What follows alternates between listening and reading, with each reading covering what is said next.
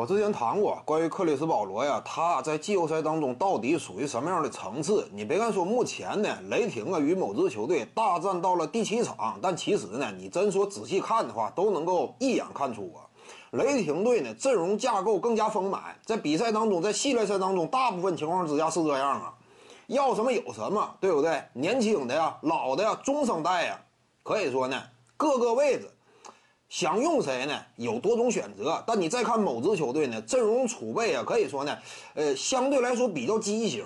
虽然说目前这个时代呢是以小球风格著称啊，啊，并不是说过分强调每一个位置它的平均身高啊，但是呢，你也不能太矮。内线这块呢，你毫无深度可言，你这会儿往往应对方式呢也是不足。在这种情况之下，胡子球手啊，队内呢又扛着一个新金累赘。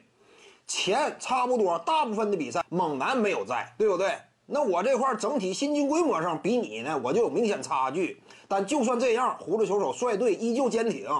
之前打成三比三平啊，你看没看到？只要胡子球手他没有遭遇说什么犯规麻烦，基本上他在场掌控局面，稳稳压制克里斯保罗嘛，这是事实。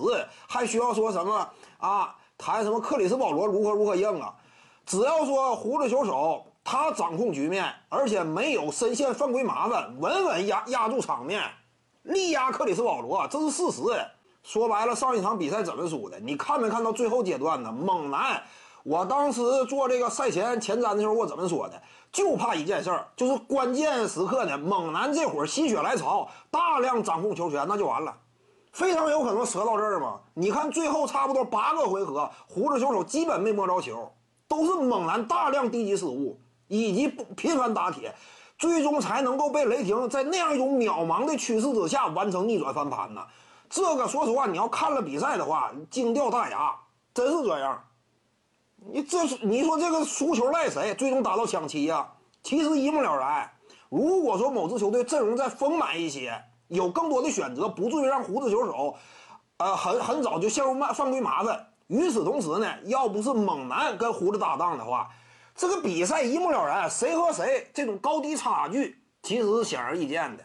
至于说抢七大战呢，看看猛男是否关键时刻再这么抢戏。如果他是这么打的话，那这比赛没法赢。胡子当时都傻眼，连续的失误打铁呀，多么关键，每一球至关重要啊！如果给胡子解决的话，或者说当时呢，主帅德安东尼。果断的拿下猛男，把他摁到替补席上。这会儿场面靠着胡子，哪怕在其他，哎，四个射手不至于打成这样。